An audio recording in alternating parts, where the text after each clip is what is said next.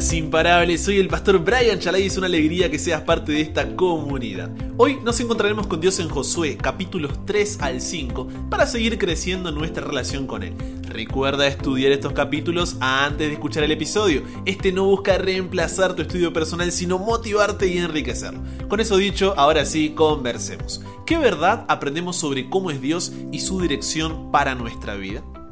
Padre, te damos las gracias porque podemos tener este momento para estar contigo, para poder conocerte, para poder descubrirte, para poder experimentarte. Señor, no queremos que nuestra relación contigo sea como un periodo de prueba donde primero queremos ver los resultados para luego comprometernos, sino que cada día podamos consagrarnos a ti aun si no vemos la respuesta, porque sabemos en quién confiamos. Nos entregamos hoy a ti, Dios. Ayúdanos a comprender lo que quieres decirnos. En el nombre de Jesús oramos. Amén. ¿Viste que si ahora te suscribes a una plataforma paga de entretenimiento, de educación o alguna aplicación o programa que es pago, primero te ofrecen probarla 3, 5, 7, 14 o 30 días gratis para que, si estás conforme con el servicio, entonces recién ahí lo compres. ¿Por qué hacen esto? Porque de esa manera uno tiene qué cosa? Una garantía y puede probarlo de inmediato antes de decidir si nos comprometemos o no. De esa forma la empresa toma el riesgo con tal de enamorarte ahí del producto, del servicio y termines siendo un fiel consumidor. Ahora, con Dios muchas veces buscamos que funcione exactamente igual. Primero queremos ver las bendiciones que nos ofrece, el resultado de seguir su voluntad por 3, 5, 7, 14 y 30 días para tener una garantía y probarlo de inmediato antes de decidir si nos comprometemos o no. Y con Dios, con Dios muchas veces buscamos que funcione igual. Primero queremos ver las bendiciones que nos ofrece, el resultado de seguir su voluntad por un periodo de tiempo y así tener garantía, poder probarlo de inmediato antes de decidir si nos comprometemos o no. Pero como con Dios las cosas no funcionan así, la mayoría preferimos no tomar riesgos y usar solo la versión gratuita, vamos a decir, aunque ésta sea limitada. ¿A qué me refiero con esto de la versión gratuita? Es vivir el acto de la religiosidad, o sea, todo lo que es externo en lugar de tener una relación con Dios, que es algo más interno. Entonces, leo mi Biblia, pero no entiendo nada y no la encuentro relevante, así que, bueno, desisto. Oro cuando me acuerdo o tengo un problema, y cuando lo hago parece que le estoy hablando la nada y mis oraciones no pasan del techo. De vez en cuando coloco algunas músicas cristianas, pero un rato nomás como para que parezca que todo sigue normal. Voy a la iglesia solo porque tengo una función, para que no estén hablando mal de mí o porque va toda la familia. No comparto a Jesús porque me da vergüenza, siento que no tengo todas las respuestas, tengo miedo de lo que puedan opinar de mí, no soy el claro ejemplo, tengo un pasado que pienso que no me lo permite. Comparto posteos en mis historias de Instagram porque me hace sentir espiritual y hasta quizá tienes en tu biografía un primero Dios, hijo de Dios, cristiano, hija del rey o etc. ¿Sigo? ¿O se entiende a lo que me refiero con usar solo la versión gratuita. Lo que quiero decirte es, no esperes ver los resultados de seguir la voluntad de Dios en tu carrera, en las elecciones de tus amistades, en tu noviazgo, en tu matrimonio, en tu familia, en tus finanzas, en tu trabajo. Esto queda claro por lo menos cuatro veces en los capítulos de hoy, cuando después de dos meses más o menos que habían estado acampando en Sittim, llega la hora de cruzar el río Jordán. Veamos estos cuatro escenarios y aprendamos de ellos. Primero, Josué capítulo 3 versículo 5 dice, y Josué dijo al pueblo, santificaos porque Jehová hará mañana maravillas entre vosotros. El pueblo debía bañarse, lavarse la ropa y dejar de hacer todo lo que pudiera impedirle fijar la atención en el gran milagro que pronto habría de realizarse en favor de ellos. De la misma forma, nosotros, tú y yo, cada día debemos consagrarnos a Dios, comprometernos en una relación con Él donde sigamos su voluntad antes que la nuestra en respuesta a su amor, para que su presencia esté en nosotros. Si esto era necesario para entrar en la Canaán terrenal, ¿cuánto más necesario será para poder entrar en la Canaán celestial? La pregunta es, ¿qué está quitando tu atención del gran milagro que Dios quiere hacer en tu favor? ¿Qué es lo que está quitando tu vista de Dios? Porque eso es algo que hoy necesitas pedirle las fuerzas a Él para dejar de lado y entregarte por completo. El segundo escenario está en Josué capítulo 3, versículos 15 y 16. Dice que cuando los que llevaban el arca entraron en el Jordán y los pies de los sacerdotes que llevaban el arca fueron mojados a la orilla del agua, porque el Jordán suele desbordarse por todas sus orillas todo el tiempo de la siega, las aguas que venían de arriba se detuvieron como en un montón, bien lejos de la ciudad de Adán, que está al lado de Zaretán, y las que descendían al mar de Arabá, al mar salado, se acabaron y fueron divididas. Y el pueblo pasó en dirección de Jericó. Dios no abre el Jordán para que cruces cuando está seco. Dios nos pide que mojemos los pies confiando en que el Jordán se abrirá. Hay veces en la vida donde Dios nos lleva a, a situaciones críticas, no para que las pasemos por nosotros mismos, sino para que aprendamos a depender de Él y lo veamos actuar en nuestro favor. Entonces, si en este momento sientes que tus pies están mojados, por las circunstancias de la vida que estás enfrentando, en lugar de frustrarte, desanimarte o angustiarte porque no sabes cómo llegarás al otro lado, pídele a Dios que te ayude a verlo como una oportunidad para depender de Él y verlo actuar. Y puedes tener la seguridad de que a su tiempo y a su manera el Jordán se abrirá. El tercer escenario está en Josué, capítulo 5, versículo 2. Dice, en aquel tiempo Jehová dijo a Josué, Hazte cuchillos afilados y vuelve a circuncidar la segunda vez a los hijos de Israel. Pregunta, ¿qué es la circuncisión? Es una operación quirúrgica que consiste en cortar el prepucio, o sea, el pliegue de piel que cubre el extremo del órgano reproductor masculino. Ahora, ¿por qué Dios le exige esto al pueblo? Porque en Génesis capítulo 17, Dios qué le había dicho a Abraham? que la circuncisión sería la señal del pacto entre él y su pueblo. Y toda esta nueva generación, que no eran los que habían salido de la tierra de Egipto, no estaba circuncidada. Y la única forma de entrar en la tierra prometida es por medio de un compromiso con Dios. No hay Canaán sin pacto. Finalmente, el cuarto escenario está en Josué, capítulo 5, versículos 10 al 12. Dice, y los hijos de Israel acamparon en Gilgal, y celebraron la Pascua los 14 días del mes por la tarde en los llanos de Jericó. Al otro día de la Pascua comieron del fruto de la tierra, los panes sin levadura y en el mismo día espigas nuevas tostadas.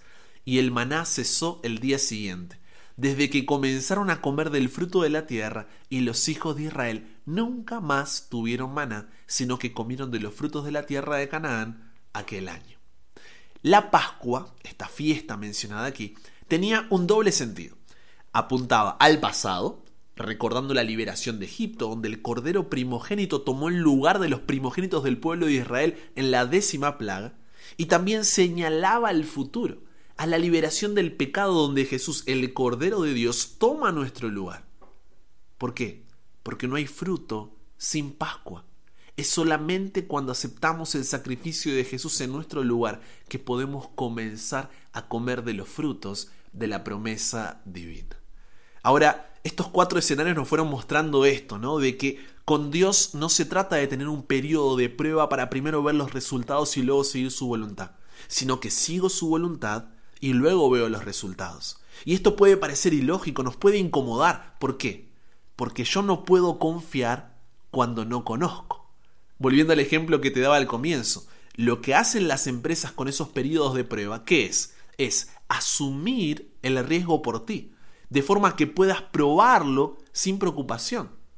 Por lo que hay tres cosas que debemos hacer si queremos tener la fe para comprometernos aún sin ver los resultados. ¿Cuáles son esas tres cosas? Primero, Josué capítulo 3, versículos 3 al 4 dice, y mandaron al pueblo diciendo, cuando veáis el arca del pacto de Jehová vuestro Dios y los levitas sacerdotes que la llevan, vosotros saldréis de vuestro lugar y marcharéis en pos de ella a fin de que sepáis el camino por donde habéis de ir, por cuanto vosotros no habéis pasado antes de ahora por este camino.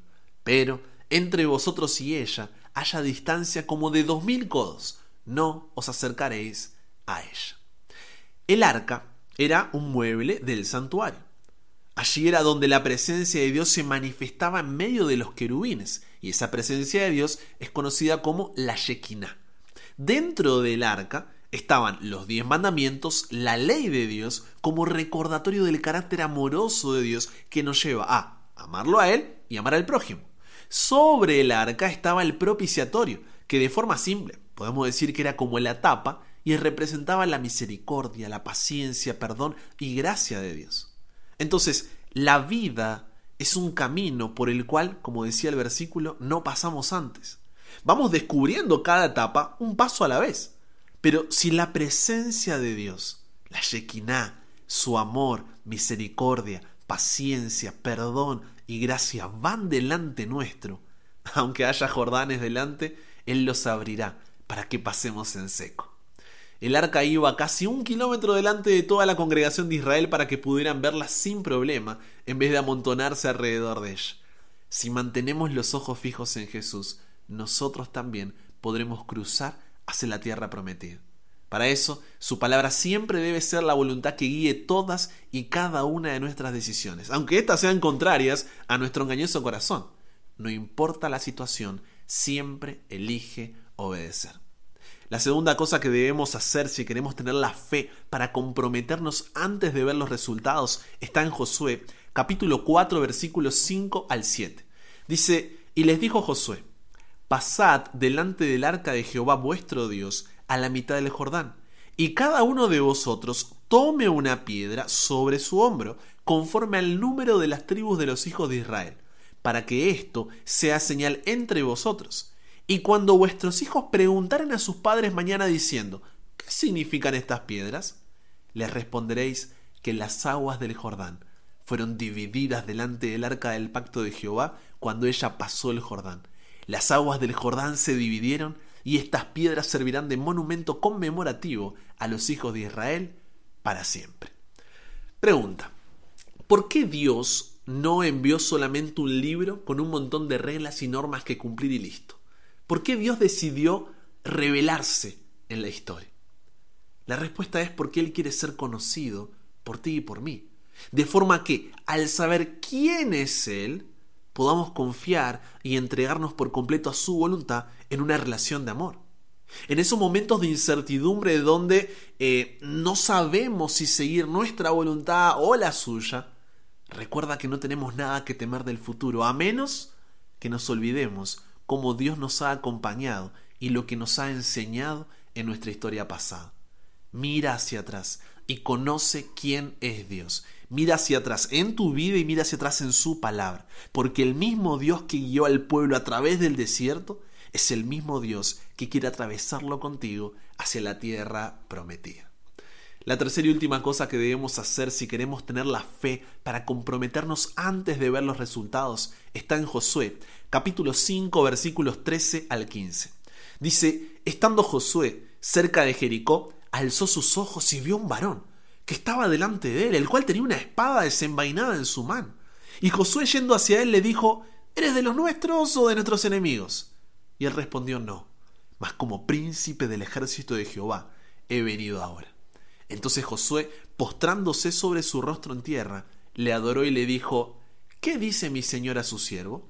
Y el príncipe del ejército de Jehová respondió a Josué, Quita el calzado de tus pies, porque el lugar donde estás es santo. Y Josué así lo hizo. Al aceptar la adoración de Josué, nos damos cuenta que este personaje era más que un ángel. El siguiente capítulo de este libro es la icónica conquista de Jericó. Josué era un nuevo líder y el momento del cual sus padres tantas veces le habían hablado y por el desierto habían soñado, finalmente estaba delante de sus ojos, pero no sabía si sería capaz de enfrentarlo. Pero si vamos a la presencia de Dios para meditar y pedir su dirección como lo hizo Josué cuando estaba delante de ese príncipe de los ejércitos de Jehová, Él nos dará la seguridad de que los recursos del cielo están a nuestra disposición si confiamos para la batalla. Josué recibió la promesa segura de que no estaría solo la cabeza del ejército israelita. Como capitán, el propio Dios estaría allí para vigilar, disponer, ordenar y comandar. Y la misma promesa está disponible para ti y para mí. En conclusión, no te conformes con la versión gratuita, entre comillas, de una relación con Dios. Eso se llama religiosidad, un conjunto de actos externos pero sin una transformación interna. Lo único que tienes es una cultura cristiana. Lo que Dios quiere es una entrega completa que te lleve al compromiso aún sin ver las bendiciones.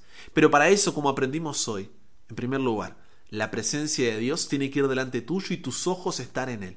En segundo lugar, debes mirar al pasado para poder así atravesar hacia el futuro.